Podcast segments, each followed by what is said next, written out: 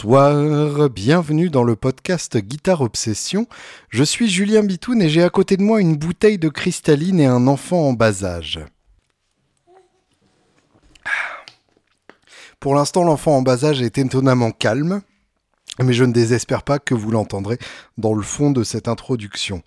C'est un podcast pas comme les autres aujourd'hui, puisque c'est mon interview avec Jason Siney. Jason Siney, c'est donc le guitariste des Dirty Knobs, le partenaire en crime de Mike Campbell depuis une vingtaine d'années, et donc sur le euh, magnifique album des Dirty Knobs, Reckless Abandon, qui est sorti il y a quelques mois. J'ai eu la chance donc de faire cette interview euh, longuement. On a eu euh, quelques heures de discussion par téléphone. Et, et c'est vraiment une des interviews qui m'a le plus euh, marqué de ma carrière d'intervieweur. Donc j'espère que ça se ressentira à l'écoute de, cette longue interview. Après chaque question, j'ai pris la peine donc de traduire, histoire que vous puissiez suivre de très près, même pour les moins anglophones ou anglophiles d'entre vous. Euh, voilà, j'espère que ça vous plaira. L'interview de Mike Campbell suivra dans quelques semaines, avec exactement le même format, euh, original puis traduction. Et d'ici là, je vous souhaite bien du rire.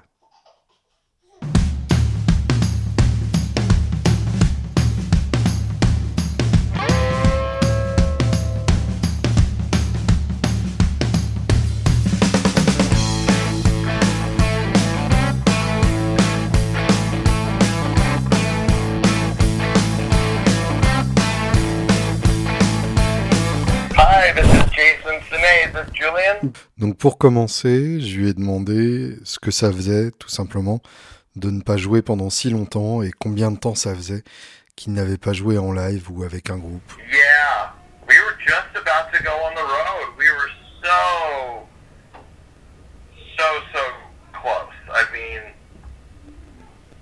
nine days or something before we were going to hit the road. Wow. Um, and that was it. We we just, couldn't rehearse. We could you know we couldn't do anything. And uh, so it's it's been a while. Yeah. And the first time we actually played in a room together was about two and a half weeks ago. We rehearsed for this Troubadour Live thing. Right. And it was.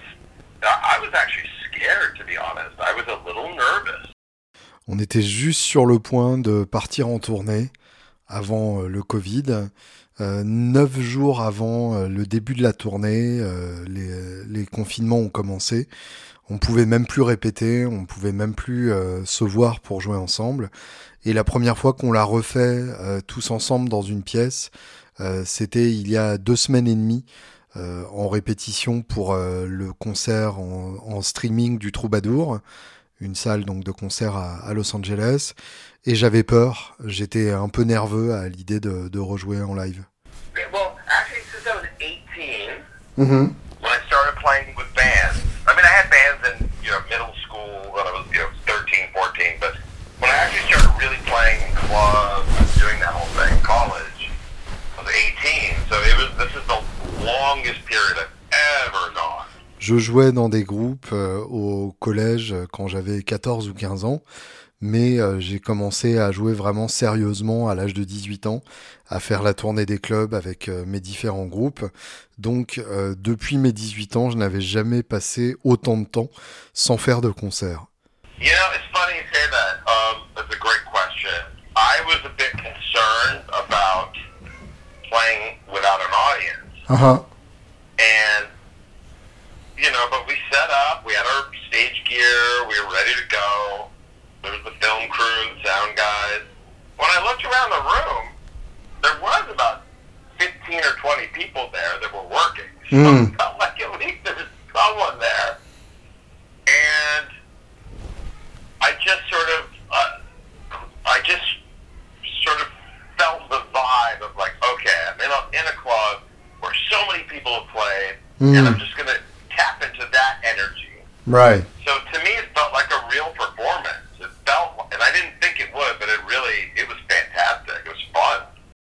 Là, on parlait donc du concert au, au Troubadour.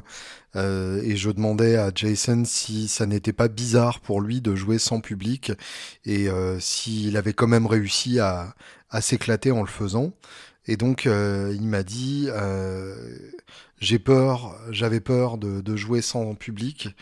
Euh, et, et c'est vraiment euh, une question que je m'étais posée. Euh, on s'est installé, on avait tout notre matos habituel de, de scène, les, les mêmes amplis, les mêmes pedalboards. Euh, il y avait notre équipe, il y avait les, les gens qui faisaient le son. Et donc, euh, au moment de, de, commencer à jouer, j'ai regardé la, la, pièce et il y avait entre 15 et 20 personnes qui, qui travaillaient là. Euh, et, et, euh, ça faisait déjà un, premier public. Et euh, je, je, me suis je me suis dit euh, on est dans un club où, où tellement de gens ont, ont joué des, des, concerts pendant si longtemps et, et des concerts si importants. Et, et je vais je vais tenter de de me connecter à cette énergie pour pour vraiment donner le, le meilleur pour cette performance euh, et, donc je, je, ne pensais pas que ce serait euh, euh, fun, mais finalement euh, ça l'était vraiment.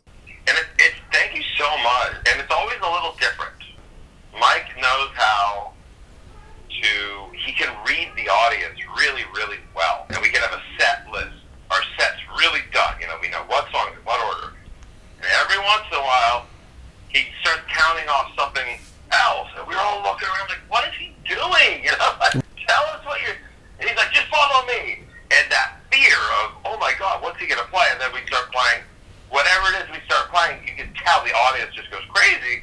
And I'm like, how does he? How does he know? How does he know? And then I think, ah, 45 years of playing at that level, you learn something exactly. Je disais donc à Jason qu'à chaque fois que j'ai eu la chance de voir les, les Dirty Knobs en concert, euh, c'était euh, une bonne soirée assurée, tout simplement, euh, ce qui est finalement l'ambition d'un groupe, toujours. Et il, il, me remercie donc et il me dit que chaque concert est différent. et que Mike est très bon pour, pour comprendre une salle, pour pour comprendre un public euh, et que même si euh, ils ont une setlist euh, bien préparée qui fonctionne bien avec l'ordre des chansons, Mike peut à tout moment décider de commencer un décompte pour une chanson qu'il n'avait pas du tout prévu. Euh, et, euh, et, Jason donc euh, se, met à paniquer et, et, et, cette peur est bénéfique aussi musicalement. Et Mike leur dit donc suivez-moi et, vous verrez bien. Et à chaque fois ça marche parfaitement avec le public. Jason se, demande donc co comment il sait que ça va aussi bien marcher avec ce public là ce soir là et, euh, et, et, il se dit après, bah oui, 45 ans de concert euh, au plus haut niveau, forcément, ça, ça laisse des traces et on finit par apprendre quelque chose. You know what's funny? You, you did see us do And Your Birkin thing, and that's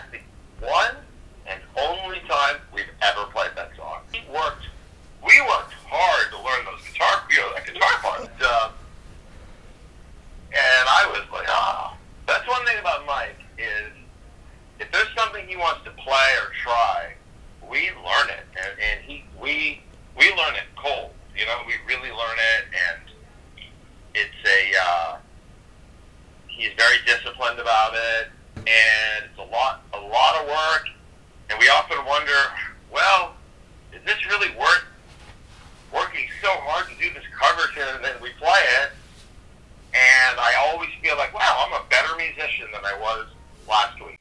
Je parlais donc à Jason euh, d'un concert que j'ai vu des Dirty Knobs où j'avais le sentiment qu'ils avaient joué Any Bird Can Sing des, Beatles, un titre de, de l'album Revolver, euh, mais j'étais pas complètement sûr puisque les setlists euh, n'existent pas sur Internet. Et donc il m'a répondu, tu nous as effectivement vu jouer Any Bird Can Sing et c'est la seule et l'unique fois où nous avons joué ce morceau. Euh, pourtant, on a travaillé très dur pour apprendre ces, ces parties euh, de guitare, ces harmonies à, à deux guitares. Euh, c'est ce qui est beau avec Mike euh, quand il veut euh, apprendre quelque chose, quand il veut qu'on essaye de reprendre quelque chose, on l'apprend vraiment du mieux qu'on peut, en profondeur. On, prend la peine de vraiment travailler de près les, parties. Et, Mike a, vraiment une grande discipline par rapport à ça. Euh, on, se demande des fois si ça vaut vraiment le coup de travailler aussi dur euh, pour des morceaux qu'on jouera peut-être une seule fois, mais euh, à chaque fois je me rends compte que après avoir pris la peine d'apprendre ces morceaux, je suis un, un meilleur musicien que j'étais la semaine précédente.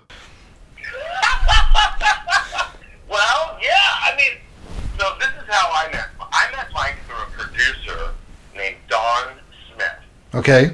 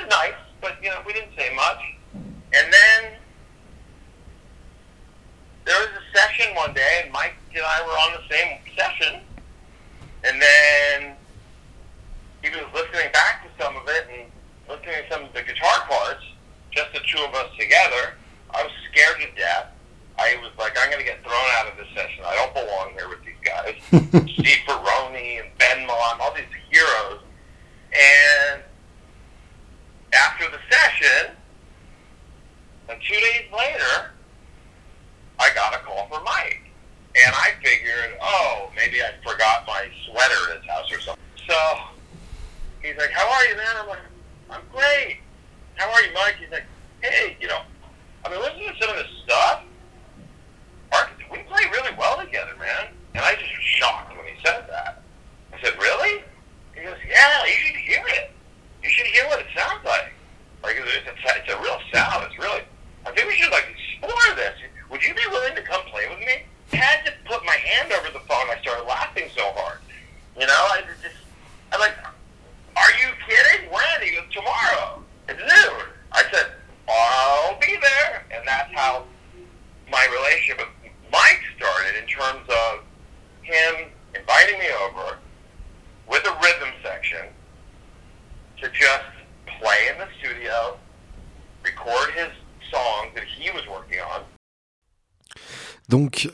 l'énorme rire euh, qui commence cette réponse, c'est tout simplement que je lui demandais comment s'est passée la rencontre avec, euh, avec Campbell.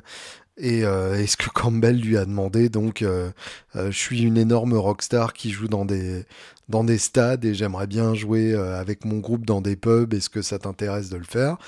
Et donc, il m'a expliqué, j'ai rencontré Mike grâce au producteur euh, Don Smith, Dan était surtout connu comme euh, mixeur et ingénieur. Il a travaillé avec les Heartbreakers, Keith Richards, les Stones, mais aussi avec le groupe Five Easy Pieces dans lequel je jouais dans les années 90.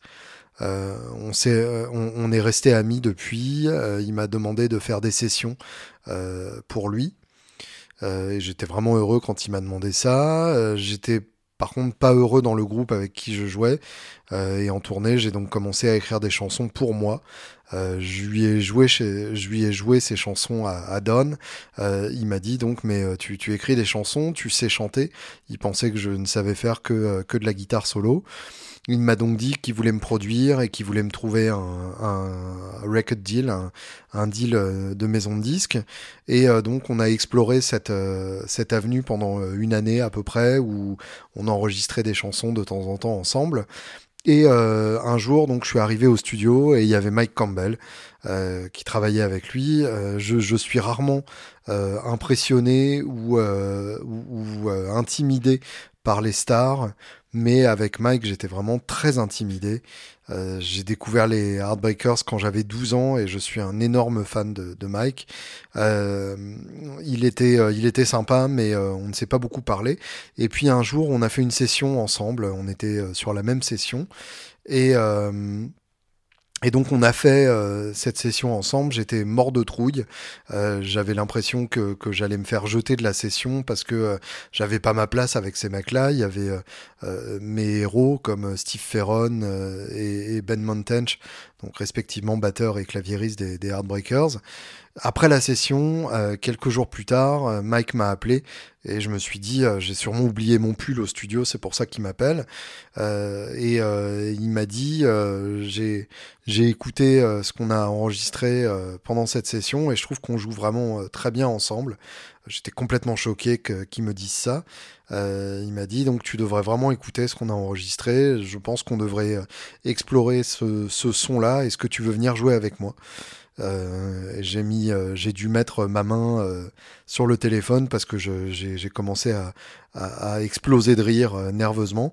et on s'est vu donc le lendemain midi avec une section rythmique pour jouer ces morceaux et dans, l'idée d'enregistrer les, morceaux qu'il compose en, en, studio. You know, Mike writes all day. Mike writes, he probably writes an average of 300 songs a year.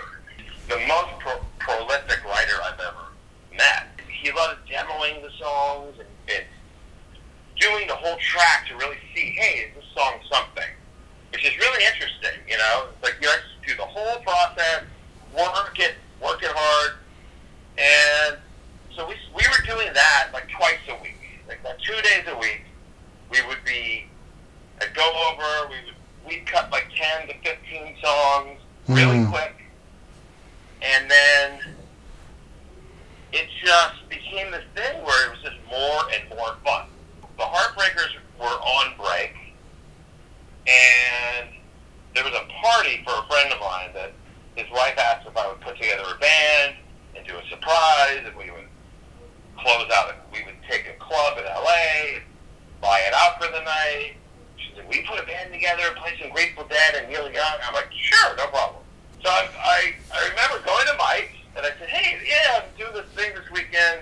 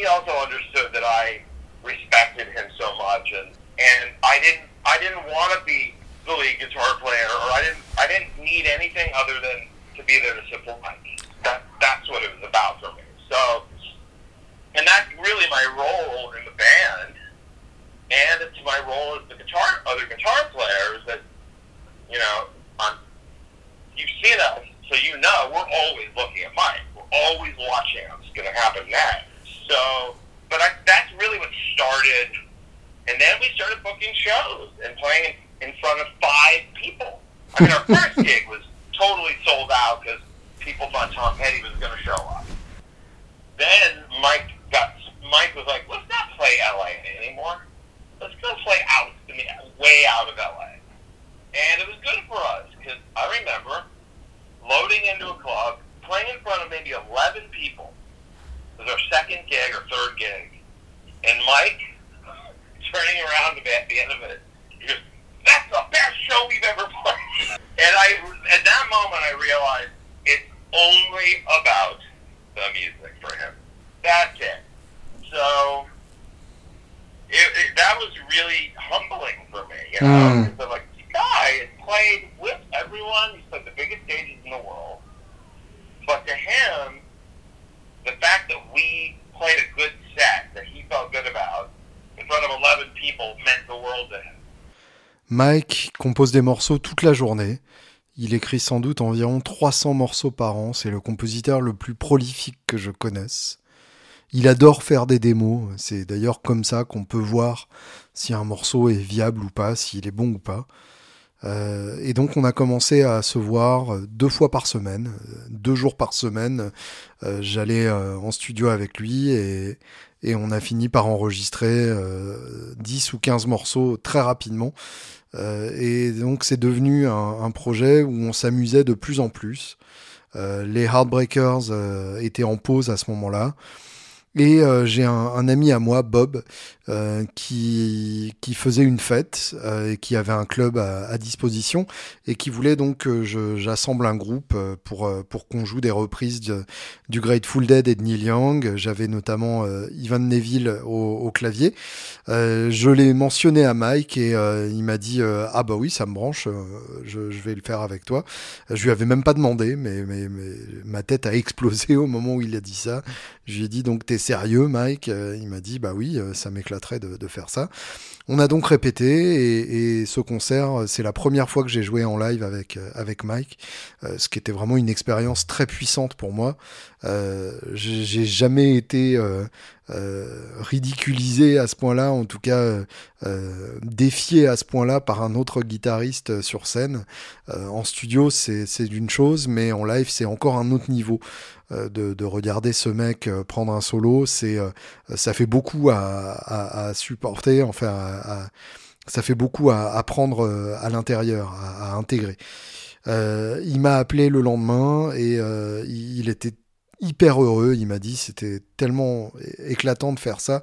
Euh, il faut qu'on joue partout, il faut qu'on fasse des concerts. Euh, et je pense que la genèse donc des Dirty Knobs, c'est euh, son plaisir à, jouer ses morceaux et à les chanter. Il s'amusait vraiment à, à les chanter. Et avec moi, il a trouvé quelqu'un qui était juste assez bon pour, euh, pour, pour jouer ce rôle euh, à côté de lui.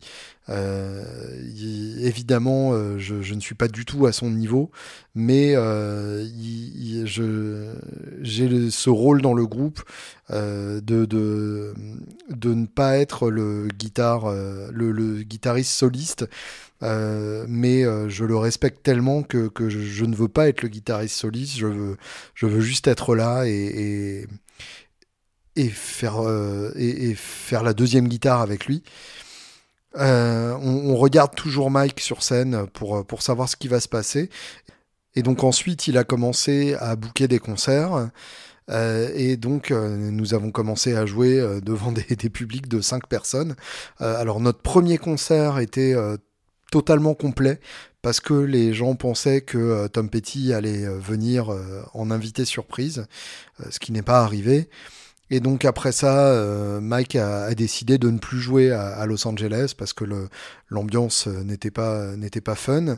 Et donc on a commencé à jouer à d'autres endroits des États-Unis.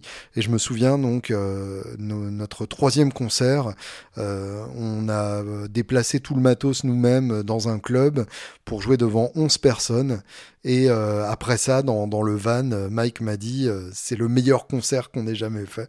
Et, et à ce moment-là, j'ai réalisé face à son enthousiasme que pour lui, il n'y a que la musique qui compte. Ce mec a joué sur les plus grandes scènes du monde mais euh, le fait qu'on ait fait un bon set devant 11 personnes était pour lui la, chose la plus importante à ce moment-là. Absolutely. And and Tom, you know, I know Tom wanted like was invited to come always to see us or to sit in. And you know, to Tom's credit, he was so kind to say to Mike, you know, I don't want it to be about me, buddy. Tom is, was such a presence, you know? I mean, just being in a room with the guy was really intense. He was really, he had a very powerful energy. On a donc parlé du fait que euh, Petty n'était jamais venu euh, à un concert des, Dirty Knobs et finalement euh, que c'était pas forcément une mauvaise chose puisque ça aurait changé un peu l'ambiance du concert et, et, le statut du groupe. Il m'a donc répondu. Tom était évidemment toujours invité euh, je, sais qu'il euh, était toujours le bienvenu s'il voulait euh, venir nous voir ou, venir jouer avec nous sur scène. mais pour donner crédit à, Tom, ou en tout cas pour reconnaître son mérite, il a eu la gentillesse de dire à Mike euh, je je veux pas que ce soit euh, euh, je veux pas que le spotlight soit sur moi. Je veux pas que ce soit mon concert. Et, et, donc il n'est il n'est pas venu. Et effectivement c'est pas une mauvaise chose parce que Tom était était une, une, telle présence. La, le fait simplement d'être dans la même pièce que lui était quelque chose de, de très intense.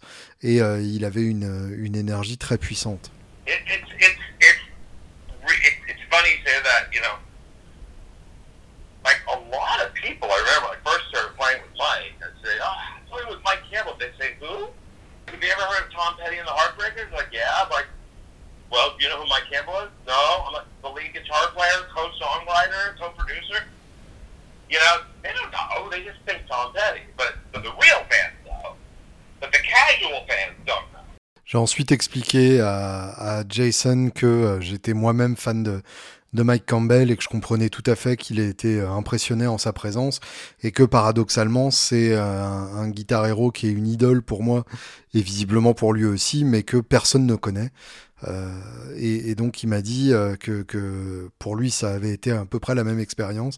Il, m'a dit donc euh, j'ai expliqué aux gens que je jouais avec Mike Campbell. Il me demandait mais qui? Je leur disais t'as déjà entendu parler de Tom Petty and the Heartbreakers? Et il me disait oui bien sûr. Et donc Mike Campbell, le guitariste lead, le co-compositeur, le coproducteur de Tom Petty and the Heartbreakers. Les vrais fans évidemment connaissent, mais les fans temporaires, casual, euh, ne connaissent pas Mike Campbell. Well, it's, it's such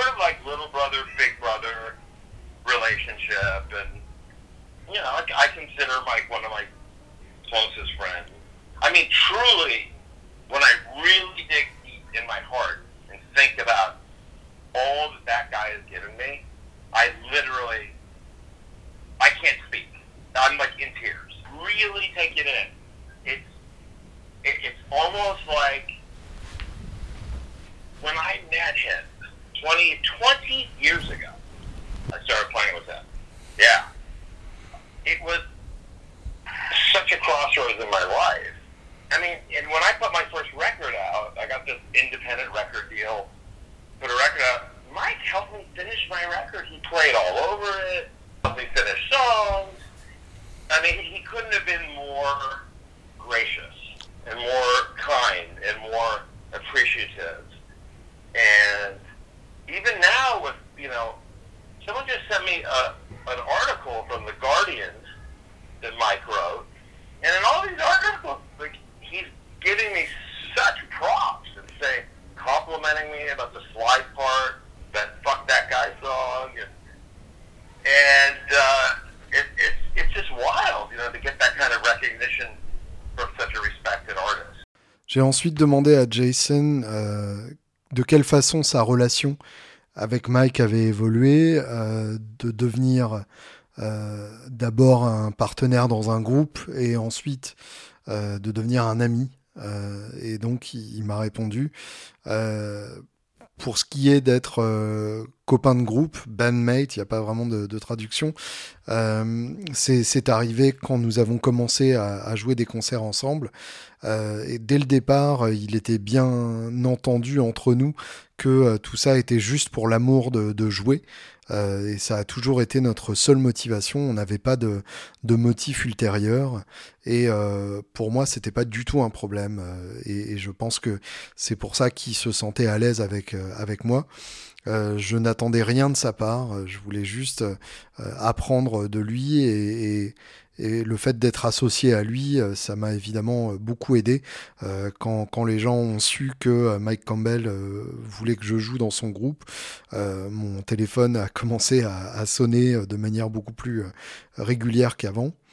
on est devenu donc amis de, de, groupe une fois qu'on a fait quelques concerts ensemble et, et, notre relation a évolué avec le temps pour devenir une, une vraie amitié. Euh, quand, quand, je décris ma relation à Mike euh, pour les gens, euh, il, il, est évidemment mon mentor.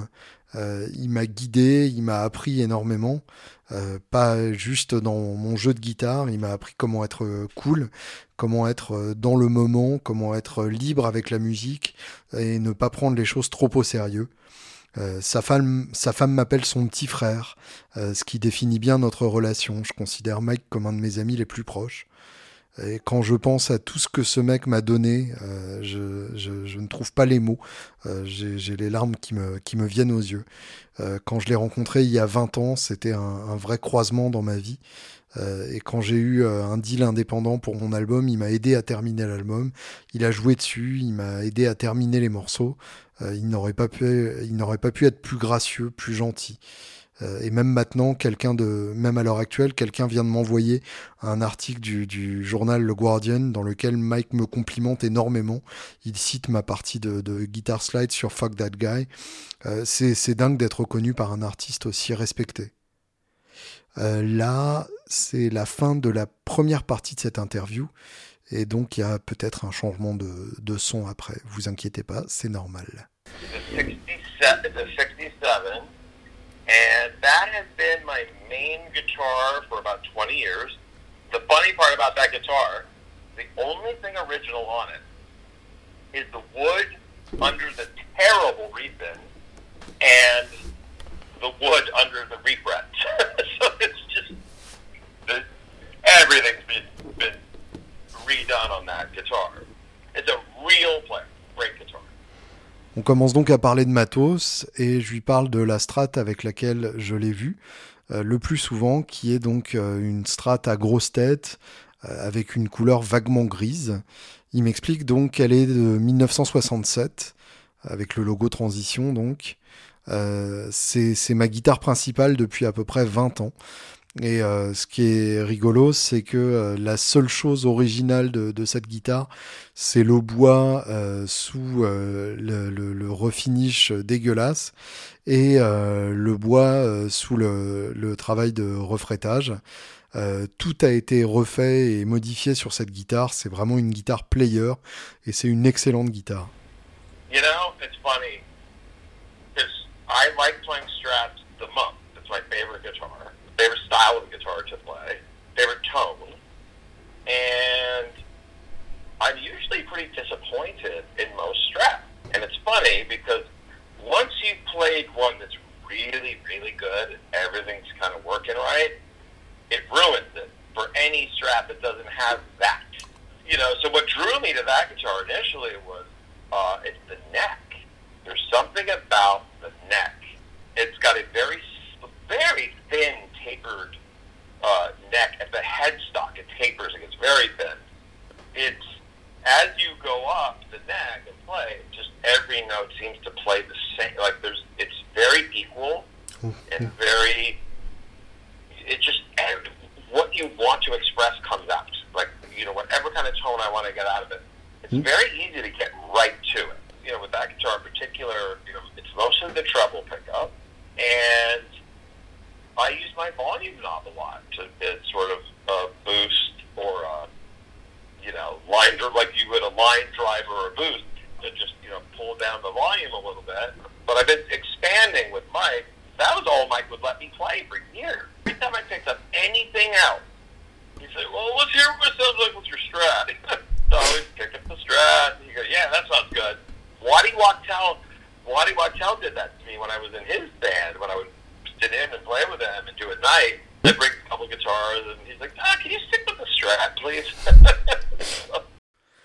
donc demandé ce qui faisait que cette strat était spéciale pour lui.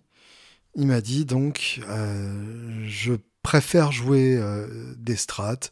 C'est vraiment mon style de guitare préféré à jouer et mon type de son préféré.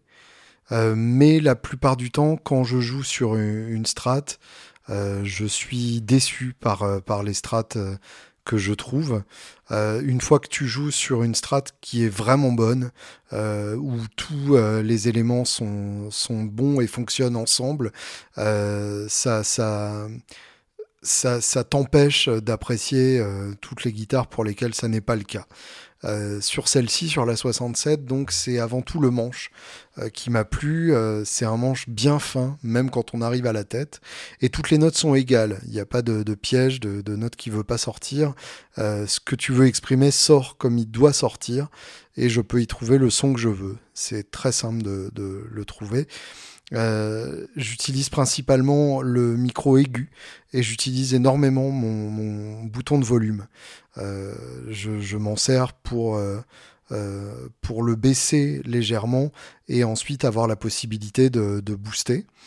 Euh, avec Mike, euh, c'est tout ce qu'il me laissait jouer pendant des années. Euh, à chaque fois que je prenais autre chose, il me disait Fais-moi écouter ce que ça donne avec la strat. J'essayais et il me disait Oui, ça sonne bien comme ça. et Waddy Watchell m'a fait le, coup quand je jouais dans son groupe aussi.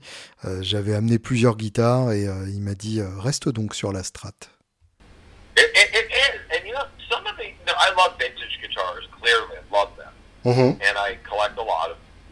purely, you know, they're pure, pure vintage. But I don't really care if they're totally original. I do care about my 59 Les Paul being totally original, but I don't, you know, most of them have been this or that, whatever, big deal. As long as it's a player, that's all I care about. Sounds, you know, and it has a good tone, then I'm happy. On parle donc euh, des, guitares vintage. Jason me dit j'adore les guitares vintage et euh, en tant que collectionneur, euh, j'apprécie une guitare vintage qui soit parfaitement dans son jus. Euh, mais en tant que joueur, je, me fous de savoir euh, si mes guitares sont, complètement originales. Euh, évidemment, il m'importe que ma, ma Les Paul de 59 soit parfaitement originale, vu ce que ces guitares coûtent. Mais pour les autres, je, m'en fous. ça n'a aucune importance. en tant que joueur, tout ce que je recherche, c'est qu'une guitare se joue facilement et qu'elle ait un bon son.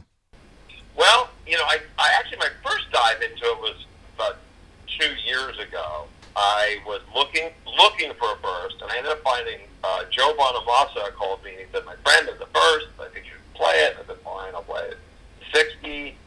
I'm like, I really want a 59, and you know, Joe. Before I bought it, Joe had me come to his house and play all these. You know, it was amazing. I was I played so many. I played like eight bursts in a day, and kind of got a feel for. I got a real education on what kind of neck I really want. But I went for the slimmer neck, and I really liked the guitar, and I played it played it a ton. And then I just decided one day, you know, you really want the 59. So I just put the word out to like two people. You know, I might sell this, and I sold it in a week for much more than I paid for it. So at that point, I didn't go shopping for anything. I just that passed. COVID happened.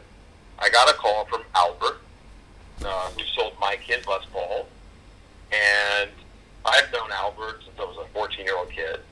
He sold me my first vintage guitar, and he said I have a beautiful player. Is that what he said? Player Les Paul for you to check out. Oh, great! So it's a little beat up. He goes, well, you know, a little bit, but pretty clean. But you know, it's a player. So I I said, you know, I don't know, man. It's the middle of. I, I'm trying to move. I'm not in the market for one. He said, just come over and play. I said, are you going to wear a mask? He says, of course. I said, okay, I'll come over. So I drove out there. Hadn't been anywhere. And first he shows me this one Les Paul. He goes, this one's not for sale. I'm keeping this one. And it was a player, beat up. Sounded amazing. and he said, okay, open that case over there. I opened the case, and it was, you know, it was the Holy Grail moment. It was like, ah, angels singing. I started floating around the room. I, I said to him, you can't do this to me. You just cannot do this to me. I'm not playing this to I refuse. He goes, you don't have to buy it. I said, fine. So I plugged it. I actually brought my own amp that I like to test guitars, which is a Cube 30, one of those old ones. And I like it just because you can get a good, you know, overtone. I mean, excuse me, you know, the crunch tone Mm. at a low volume. And I, it always sounds the same because it's a transistor amp. It's not a, you know, it's not a tube amp. It's plugged in this Les Paul, and I played three notes on it. And I'm not even, I'm not saying this just because it ended up being mine, but it, it is by far the best sounding Les Paul I've ever played. By hmm. far. Like, Right. Not even close. And then when I really started playing up and down the neck, I realized, wow, this is a player. Here's the other thing. If, when I tell people, you know, it's in pretty good condition, people look at it, they think it's a brand new guitar. Mhm. Unless you're looking under a light. You know what I mean? It's so gorgeous. Yeah, it's- it's a very beautiful instrument. The tones are outstanding. And it's just, I can't stop playing it. I'm just uh, I'm obsessed with it. and I'm, J'ai donc profité de la perche qu'il me tendait pour euh, lui parler de, des bursts. Euh, je pensais qu'il venait d'acheter sa première burst. En fait, j'avais raté euh, le fait qu'il en avait déjà acheté une première un peu avant. Donc, ma première introduction à la burst était il y a deux ans. J'en cherchais une. Euh, Joe Bonamassa m'a appelé. Il m'a dit euh, j'ai un ami euh, qui vend une burst. Je pense que tu devrais euh, l'essayer. C'était une 60 et je voulais vraiment une 59. Euh, avant de la jouer, Joe m'avait fait jouer euh, 8 bursts de sa collection, ce qui m'a permis de, de vraiment être éduqué dans, dans ce domaine et savoir quel genre de, manche je voulais vraiment. Mais j'ai pris quand même cette, cette 60 avec un manche plus fin. Euh, qui, qui me plaisait beaucoup, je l'ai énormément joué, mais un jour j'ai quand même décidé euh, que ce que je voulais vraiment, c'était une 59. Donc euh, j'ai fait savoir que j'allais peut-être vendre la, la 60 et en une semaine, elle, a été vendue pour bien plus que ce que j'avais payé à l'origine. Euh, je me suis pas pressé pour, pour trouver une 59, mais j'ai reçu un coup de fil de, du vendeur Albert, que je connais depuis que j'ai 14 ans qui m'a vendu ma première guitare vintage et euh, il m'a dit euh, qu'il avait une belle euh, une belle Les Paul qu'il voulait que j'essaye. il m'a dit elle est propre mais c'est une player. Elle m'a dit, je, je, lui ai répondu ah oui, elle est abîmée, elle est modifiée. Il m'a dit c'est une player. Euh, je lui ai dit, je sais pas, euh, on est au milieu d'une pandémie, euh, j'essaye de déménager, je suis pas vraiment à la recherche. il m'a dit, viens et, essaye là. Je lui ai demandé est-ce que tu vas porter un masque? Je lui ai dit oui. je lui ai dit que du coup, je lui ai dit que j'allais venir. D'abord, il m'a montré une, excellente Les qui n'était pas à vendre, un peu abîmée, mais qui sonnait vraiment magnifique. Euh, et il m'a dit ensuite, vas-y, ouvre, euh, ouvre l'étui qui est là-bas. Et c'était vraiment un, moment euh, de rencontre avec le Saint Graal. Euh, on entendait les, anges chanter en même temps qu'on ouvrait l'étui. Euh, J'ai commencé vraiment à, flotter de bonheur euh, dans la, dans la pièce. Euh, je lui ai dit, tu peux pas me faire ça, tu peux pas me faire ça. Il m'a dit, vas-y, joue là.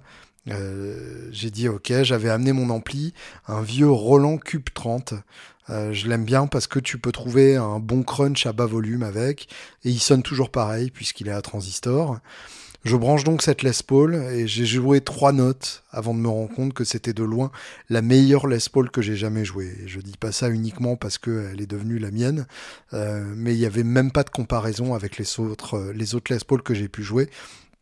J'ai commencé ensuite à jouer euh, en haut et en bas du manche et je me suis rendu compte à quel point euh, c'était une guitare agréable à jouer. Euh, quand, je dis aux gens qu'elle est en, bonne condition, dans un bon état, ils me disent mais, mais tu rigoles, elle est, elle est neuve. et c'est vrai qu'à moins de l'inspecter sous une lumière particulière, il, est, il est très difficile de, de, savoir que c'est une guitare qui a, qui a 60 ans. Euh, c'est un très bel instrument, euh, les sons euh, qu'elle produit sont incroyables, euh, elle m'obsède et je, je n'arrête pas de la jouer, je, je me débarrasserai jamais d'elle, c'est, une guitare qu'on garde. A little warmer of the tone and mine has a little crisper tone. Okay. Mine has a little more clarity of the top end, his has a little more thump of the low end. Je lui ai demandé ensuite donc comment il estimait euh, que la guitare de, de, Mike était différente de la sienne, puisque Mike a aussi une burst. Et il m'a dit donc la guitare de Mike est plus chaude, alors que la mienne est plus claire. Euh, la mienne a, a, plus de précision dans l'aigu, alors que celle de Mike a plus de poids dans les graves. No, not yet. And yeah, I, I'm looking, actually really looking forward to uh, doing that. Je lui ai demandé ensuite s'ils avaient déjà joué euh, tous les deux, chacun avec sa burst, et il m'a dit pas encore, mais j'ai vraiment hâte de le faire. Never. Some of the, you know, a lot of these, these, I love these custom shop strats. Not all of them, 67 Strat on the road, even though it's so valuable to me as a, it's irreplaceable. There isn't a dollar amount on it, but I would take it. Yeah, I mean, it's just very, it's, what's funny is this last, uh, the, the Troubadour taping, know, I ended up going back to Norm's with a guitar, Norman's Rare Guitars, three, year, three years ago. There was a 65 Strat, custom color, Olympic white. 64, excuse me, Olympic white. Mhm. I don't have a 64. I was so excited. I bought it. It was more as a collector than as a, um, you know, player. And I was chatting online with all these strat guys. Like, oh, take off the neck. I said, I'm not taking off the neck. And then I thought, you know what? I never played this guitar. I should just sell it. So I'm going to take off the neck and look at the serial number. And it was a 65. It wasn't a 64. So I called Norm and I said, That's, it's not a 64. 65. He goes, oh, it's pretty much the same guitar. I said, no, it isn't. I said, one is a 4, one has a 5. and he's like, well, bring it back. I'll give you all your money back. I said, okay. And I did. And he had three 50s Strats. Hmm. They all were terrible in one way or another. But one of them had the best sounding pickups I've ever heard in my life on a Stratocaster. Even though the frets were terrible, the neck shape was great. I took it in on trade, gave it to Toru Nitono, who does Mike's guitars and my guitars, and he refretted it. Took him three months. You know, he had so much work, COVID. I picked that guitar up, played it, and basically just never stopped playing it. He brought it to rehearsal, started playing with rehearsal, playing, playing it in rehearsal with Mike, and I was just waiting for Mike to say something like, uh, hey, what guitar is that? Or, maybe you should try that on this. He didn't say one word, so he must have loved it, because it, it ended up on that whole taping. Là, tout simplement, je lui ai demandé s'il allait amener cette burst euh, en tournée. euh, et il m'a dit évidemment jamais de la vie. J'aime euh, c'est les Strat Custom Shop, euh, pas toutes, mais de temps en temps, il y en a une que, que j'aime bien. Mais euh, j'amène euh, pour autant ma, ma Strat 67 euh, sur la route, même si elle est hyper précieuse pour moi, elle est irremplaçable au-delà de, de ce qu'elle vaut tout simplement en dollars. Euh, pour le- l'enregistrement du concert au Troubadour, euh, c'est c'est une, une drôle d'histoire. Euh, il y a trois ans, euh, j'étais chez euh, Norman's Rare Guitars, un magasin euh, bien connu donc de la banlieue de Los Angeles, Euh, et ils avaient donc une, euh, une Strat Olympic White Custom Color de 1964. Euh, J'avais pas de 64, donc je l'ai acheté. J'étais vraiment très très excité. Je l'ai plus acheté en tant que collectionneur qu'en tant que joueur. Et donc j'en parlais en ligne avec euh, des, fans de Strat qui me disaient d'enlever le manche pour voir la date précise. Euh, je voulais pas la faire et euh, je me suis enfin décidé à la vendre puisque je m'en servais pas assez et j'ai donc enlevé le manche et c'était une 65. J'ai donc appelé Norman et je lui ai dit c'est pas une 64, c'est une 65. Il m'a dit c'est la même guitare. Je lui ai dit non, l'une a un 4 et l'autre a un 5. Euh, il m'a donc dit ramène-la et, et je te rembourse. J'y suis allé. Et euh, là-bas, il y avait trois strates des années 50, euh, chacune avec euh, un, un- un problème d'une façon ou d'une autre. Euh, mais l'une d'entre elles avait les meilleurs micros que j'ai jamais entendus sur une strat. Euh, les frettes étaient en sale état, mais le manche était vraiment agréable. Euh, j'ai donc fait l'échange avec la 65 et je l'ai donné au tech qui travaille sur mes guitares, qui s'occupe d'ailleurs aussi de celle de Mike. Il l'a refrété. Euh, je l'ai joué et j'ai pas arrêté de la jouer depuis. Je l'ai amené en répète avec Mike et j'attendais qu'il me fasse une remarque, mais il n'a rien dit, donc ça a dû lui plaire. Euh, on la voit donc sur quasiment tout le concert du Troubadour. Yep, a two-tone burst. I put a five-way switch in it, and then Toro has this trick he does. I don't know what he's doing, but something with the wiring of the of the treble pickup, where if you back off the tone knob like three, like two or three clicks, you maintain all of the punch of the high end, picks up that annoying treble, that annoying little trebly thing but you don't lose any sustain, and it's a magical sound. So I'm having him do them to all my tracks. Je lui ai donc demandé euh, si la en question était euh, effectivement une, une deux tons euh, Sunburst, comme euh, les strats des années 50. Il m'a dit oui, tout à fait, une deux tons Sunburst. Et j'ai fait mettre un, sélecteur à cinq positions euh, dedans, puisque à l'origine, les strats de cette époque-là ont un sélecteur trois positions uniquement. Et donc, son Guitar Tech a une astuce qu'il fait sur le micro aigu, mon Guitar Tech, euh, puisque je parle en son nom. Euh, je sais pas ce qu'il fait, mais euh, il, modifie quelque chose dans le câblage qui te permet de baisser le, le bouton de tone de deux ou trois crans et euh, ce qui permet de garder toute l'énergie tout le punch euh, dans l'aigu mais ça enlève euh, ces fréquences agressives un peu emmerdantes. On perd pas de sustain mais on n'a pas ce côté agressif. C'est un son vraiment magique et je lui demande de faire ça sur toutes mes strates. Absolutely. So some guitars will come along. I'll give you a great example. Uh, I always wanted a 175 because I love Steve Howe. I love Yes, and I, I think Steve Howe is the maybe the most underrated guitarist in history. So I wanted a 175. I go into Norm's. There's a custom color, black, 75, 68, 1968, in mint condition. And I just said, and I played it, and it's a, it's pretty, it's a pretty good guitar. It's not a great guitar, but it's so rare. It's so gorgeous. It's a piece of art to me. That is something I bought as a collector. Where other other guitars, I you know, like this '56 Strat that I got on trade, I refretted it immediately. Mm. Like I didn't think about. It. I refretted it. I did. I did circuitry changes because you know it, it, it's a player. And then there's some guitars. Some guitars are both. My 59 is both. You know, my my 59 uh, Country Gentleman, my Gretsch. It's one of my favorite guitars I've ever played in my life. That guitar changed my life. It changed the way I played. That's a collector to me and a player. And then there's those guitars that are just total players that are you know they're not they're they're beat up, they have a broken headstock that got repaired or whatever. They're great to have for what you know, like I have a fifty nine Les Paul special. Broken headstock that was repaired. Well, when I need a good P90 rocking mean guitar, that's the first one I go to.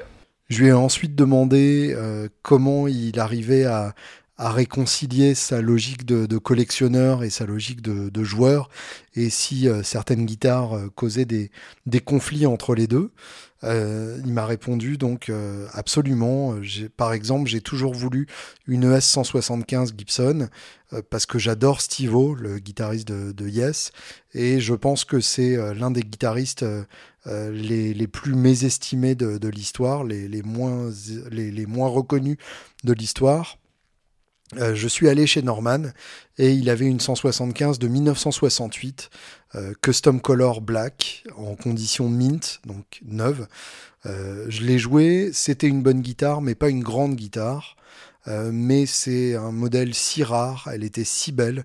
ce genre de guitare, c'est une œuvre d'art à mes yeux, et donc je l'ai acheté en tant que collectionneur alors que par exemple la Strat 56 dont je te parlais plus tôt, euh, je l'ai faite refréter immédiatement et j'ai fait changer le, le, câblage parce que c'est une player. Et puis il y a certaines guitares qui sont les deux. Euh, ma Les Paul 59 rentre dans les deux catégories, ou ma Gretsch Country Gentleman de 59, c'est l'une de mes guitares préférées, euh, l'une des gui du guitares préférées que j'ai jamais joué. Euh, cette guitare a changé ma vie, elle a changé ma manière de jouer. C'est à la fois une collector et une player. Et puis il y a des grades qui sont purement des players, qui sont en, sale état ou qui ont la tête cassée. J'ai par exemple une Les Paul spéciale de 59 avec une tête qui a été recollée. Euh, quand j'ai besoin d'un bon son de P90 bien méchant, c'est elle que je choisis. Uh, reissue, uh, not reissue, but it like a new Japanese-made Gretsch. That was the first guitar I ever brought to session with Mike. It was horrible green, horrible green Gretsch. I loved it. I loved it because it was the first time I'd ever had a Gretsch. But that kind of started me. So I kind of got used to the feel, but I think the reason why I'm good with Gretsch guitars, and I was able to play like, you know, Telly Strats for years and years and then picked up Gretsch guitars and kind of go with it, because I started on acoustic. My mm-hmm. first two and a half years on a guitar was only on a F45 Yamaha three-quarter size acoustic piece of crap guitar, and that's what I learned to play on. I learned to play all, you know, rock licks and Chuck Berry and Jimmy Page and Hendrix on that thing. So when I was 12 and I got my first electric, when they thought my parents finally said, "Fine, we'll get you one," um, it was a Telecaster. And funny enough, you know, it was uh, in 1977 or whatever, but it was or eight, and it was a 71 Telly. Mm. So it was probably really, really cheap with a Gibson transistor amp.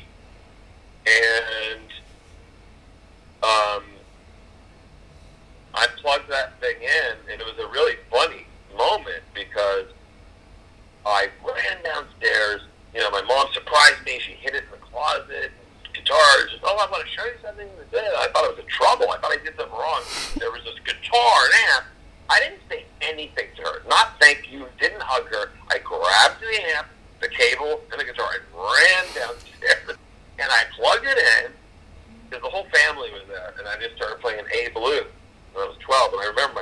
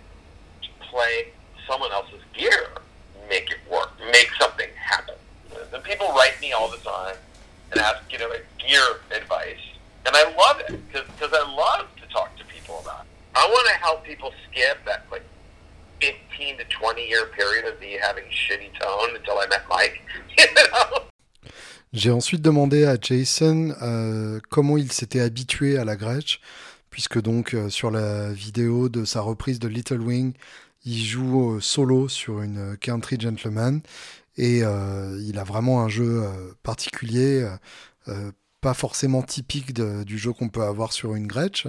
et donc il m'a dit, j'avais pour commencer, ma première Gretsch était une réédition, une japonaise.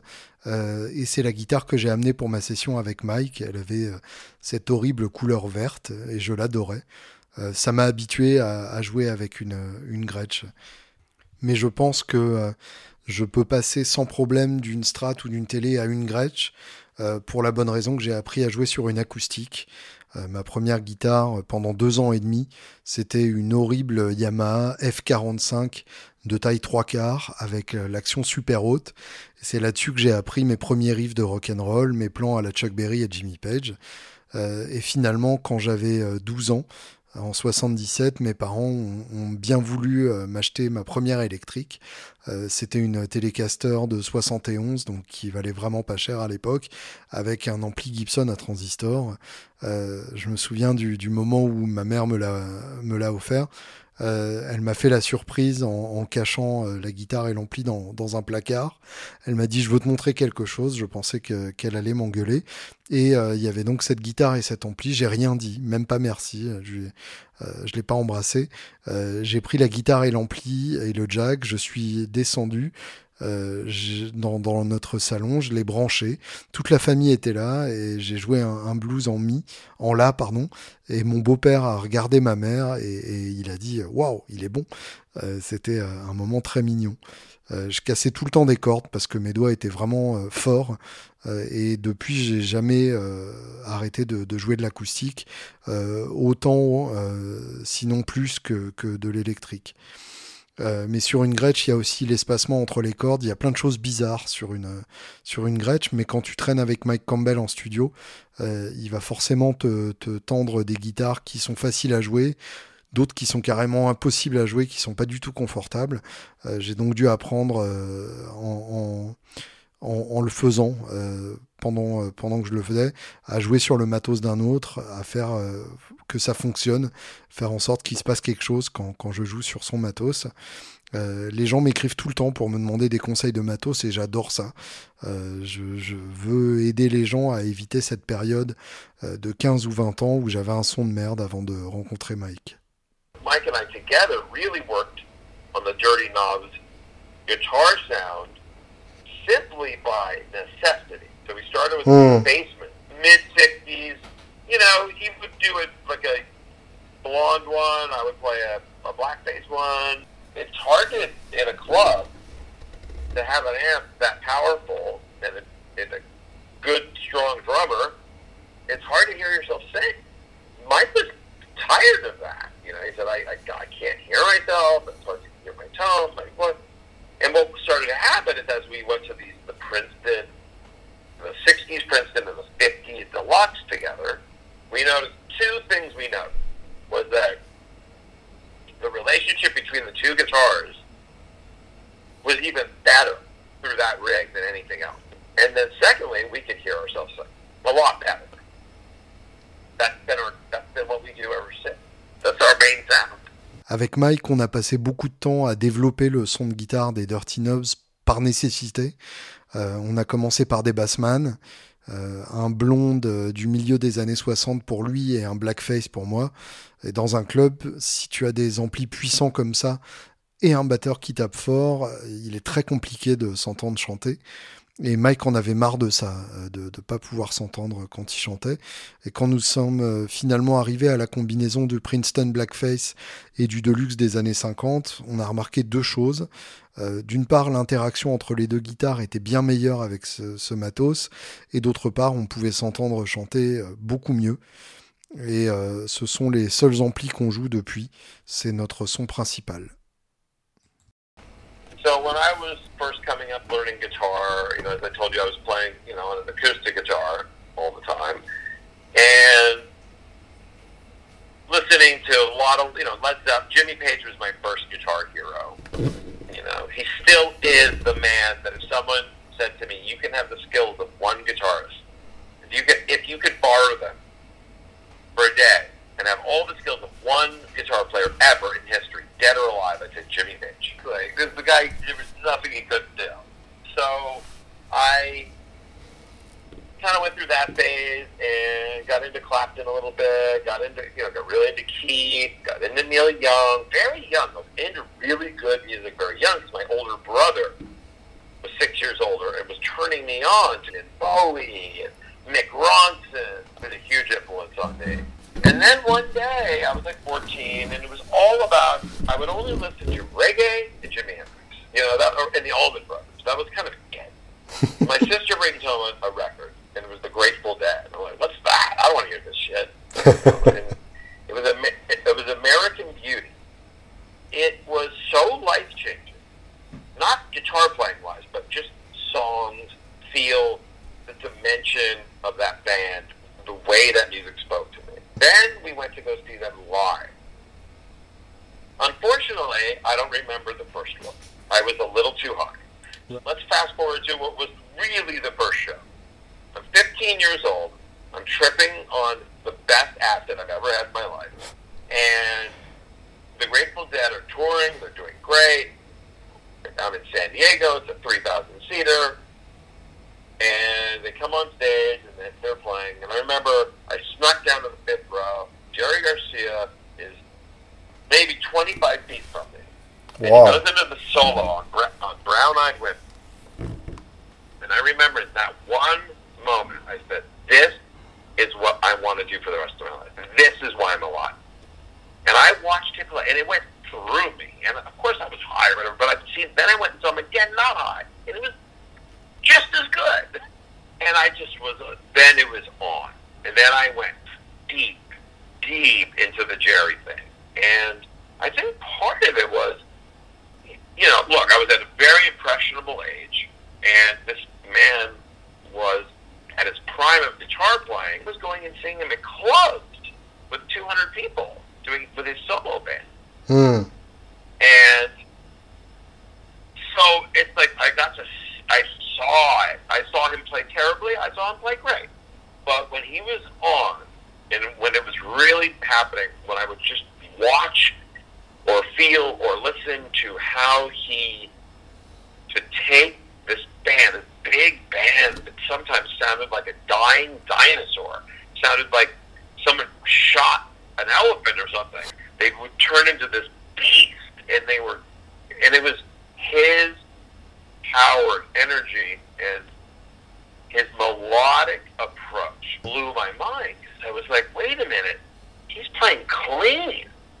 There's, it's not distorted, and instead of leaning on bending and whammy bars and fast, you know, he, he's creating like a story with his solo, and it it changed the way I played, and it changed the way that I saw how music can be approached, Right. and that you could be subtle, you could be subtle, and you could be you could play quietly and really move an audience. You don't have to blow everyone away with everything.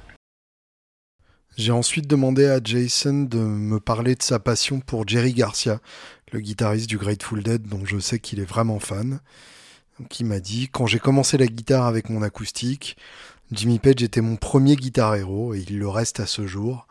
Si on me proposait d'avoir le talent d'un autre guitariste, qu'il soit mort ou vivant, pendant une journée, je dirais Jimmy Page sans hésiter. Il n'y a rien qu'il ne pouvait pas jouer. J'ai donc eu cette phase. Je me suis ensuite penché sur Clapton. J'ai vraiment admiré Keith Richards, puis Neil Young.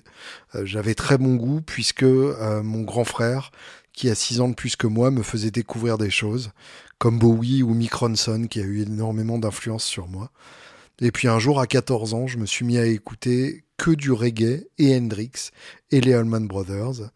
Et puis euh, un jour, ma sœur m'a fait écouter un album du Grateful Dead, American Beauty, et ça a changé ma vie. Euh, pas que euh, la guitare, mais les morceaux, la beauté, le feeling, la dimension de ce groupe, la façon dont cette musique me parlait. Puis nous sommes allés les voir en concert. J'avais 15 ans, je tripais avec le meilleur acide que j'ai jamais eu de ma vie. On est allé les voir dans une salle de 3000 personnes à San Diego et Jerry Garcia était à 25 pieds de, moi.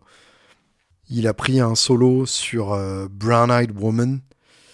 Et euh, je me suis dit, c'est ce que je veux faire pour le restant de ma vie. C'est la raison pour laquelle je suis en vie. Ça m'a traversé. Pas juste parce que j'étais défoncé, je suis allé les revoir sans acide et ils étaient tout aussi bons. Mais je suis donc allé en profondeur dans le trip Jerry Garcia. J'étais à un âge impressionnable et il jouait dans des clubs avec son groupe solo. Je l'ai donc vu jouer très mal et je l'ai vu jouer magnifiquement. Quand il était bon, quand ça arrivait, euh, j'écoutais le groupe se transformer en bête sauvage, en ptérodactyle, tout ça par le pouvoir de, Garcia. Euh, son approche mélodique m'a beaucoup impressionné. Il joue en clean, il n'a pas de distorsion, et plutôt que de bender ou de faire du vibrato, il crée une histoire avec son solo. Ça a changé ma manière de jouer et ma manière d'approcher la musique. Il m'a appris qu'on pouvait être subtil et impressionner un public sans leur exploser la tête. He knows how to get in my head. Mm. And he knows, you know, Mike is a brilliant, brilliant man, and he's a brilliant observer. And he's a very, very soft-spoken guy. But one of the things that I learned about Mike very quickly was this is a very intelligent guy. He's not the kind of guy you're going to get to know real quick, put it that way. he's the kind of guy You know, I mean, he's he's always up in his head doing music. I mean, all that guy only cares about his wife, his kids, J'ai ensuite demandé à Jason euh, quel genre de personnalité il percevait chez Mike, puisque de, de l'extérieur c'est assez difficile à savoir. Et il m'a répondu, euh, il sait comment entrer dans ma tête. Euh, Mike est un homme très intelligent, il ne parle pas beaucoup, il est très discret, mais j'ai très vite compris que c'était un, que c'était un homme brillant. Ce n'est pas le genre de mec que tu vas connaître très rapidement, il est toujours dans sa tête à faire de la musique. Il ne s'intéresse qu'à sa femme, ses enfants, ses petits-enfants, ses chiens et sa musique. It's hard to tell I hadn't listened to music in like almost a year and I just wasn't listening to it. during COVID and all that, and then putting it back on again, um, it completely blew me away. Way better than I remember it. So I think, I mean, one of the there's there's so many moments that I love, but I think Mike's solo on the song "I Still Love You," oh. that whole part, of that whole ending part to me, it's like I can't believe we sound like that. Uh, it's a bigger thing than we as a collective group, even. Like it's just what this thing, so unique. It's so. I mean, it's got a Zeppelin-esque thing to it, but it's such a Mike Campbell song, and it's so real, and it's so deep. And I love Anna Lee, our first songs. I love Mike's vocal on it. I think it's so tender beautiful. I'm so proud of him. You know how far he's come as a singer. Je lui ai ensuite demandé s'il y avait un moment euh, musical de l'album des, Dirty Knobs, Reckless Abandon, dont il était particulièrement fier. Et il m'a dit que c'était pas évident pour lui de, de dire ça, puisqu'il n'a pas écouté l'album pendant presque un an. Euh, pendant toute la crise du Covid. Euh, et il m'a dit donc je l'ai réécouté récemment et ça m'a scotché. C'est bien mieux que dans mon souvenir. Il y a plein de moments que j'adore, mais euh, je crois que celui qui m'a particulièrement frappé, c'est le solo de Mike sur la fin du titre I Still Love You. J'ai toujours du mal à croire qu'on fait ce son-là. Euh, c'est plus gros que nous, euh, c'est plus gros que notre groupe, et c'est tellement unique. Il y a un côté euh, zeppelinesque, mais c'est vraiment un morceau 100% Mike Campbell. lui seul peut faire ce genre de choses. Et il me l'a rajouté. J'adore aussi Annalie. C'est une très belle chanson et je suis fier du chemin parcouru par Mike en tant que chanteur. Oh wow, yes, that was heavy. That was a heavy night. A crazy time. A lot was going on in my personal life. It's all a big blur, but um, music is always the thing that sort of plucks me out of any kind of danger. I mean, for different reasons. I was going through some things, he was going through some things, and um, obviously his things. You know, it's, it's very, very, very hard for Mike to. You know, losing Tom was really beyond, beyond yeah. devastating. Je lui ai parlé ensuite euh, du concert euh, des, Dirty Knobs que j'ai vu où euh, il jouait après la mort de, Petty en tant que Dirty Knobs pour la première fois. Et donc il m'a dit oh wow oui c'était une sacrée nuit. C'était vraiment une, une drôle d'ambiance. Il se passait beaucoup de choses dans ma vie personnelle. Il traversait un divorce. Tout, tout ça est flou pour moi euh, la musique est toujours là, surtout dans ce genre de moment, pour me remonter. Euh, c'était une période compliquée pour Mike et pour moi, pour des raisons différentes. C'était très très dur pour Mike de perdre Tom, euh, plus, plus que, encore plus que, que dévastateur. Oh yeah, all the time. Tom comes up a lot. It was, it, it took a while,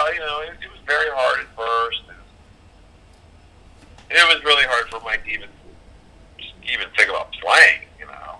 You know, by through playing music, it helps Mike so much. Je lui ai donc demandé si Mike parlait euh, de, Tom euh, au quotidien ou si c'était un sujet tabou pour lui. Et il m'a dit donc euh, oui, tout le temps, il parle souvent de Tom. Au début, c'était dur, ça a pris du temps.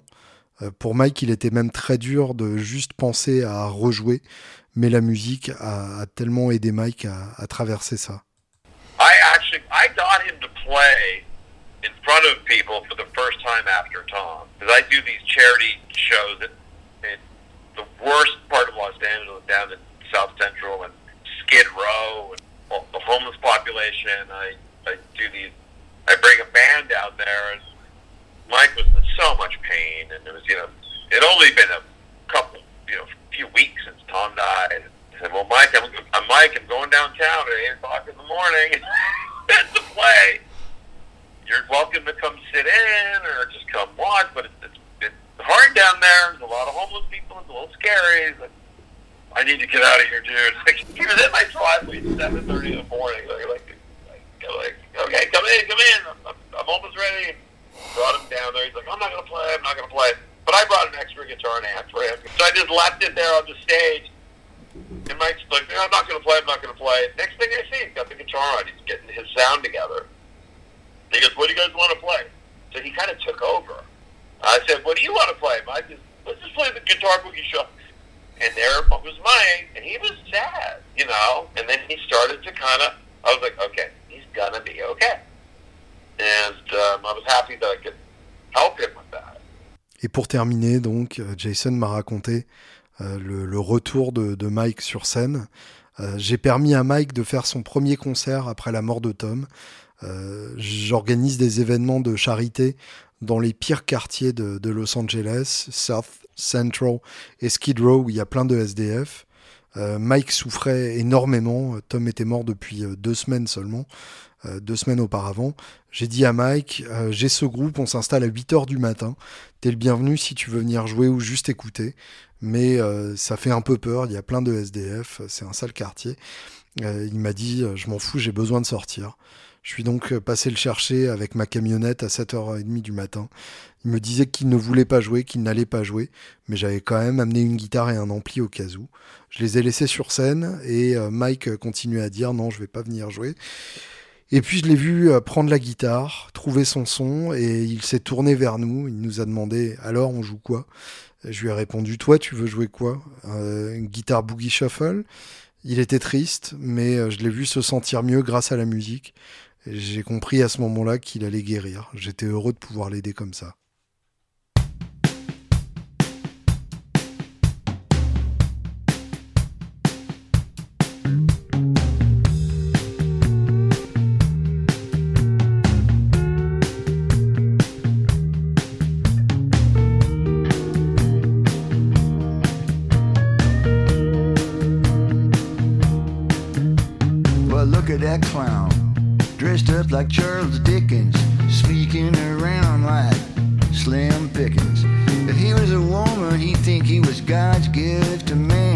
stick his head in a garbage can. Oh, fuck that guy.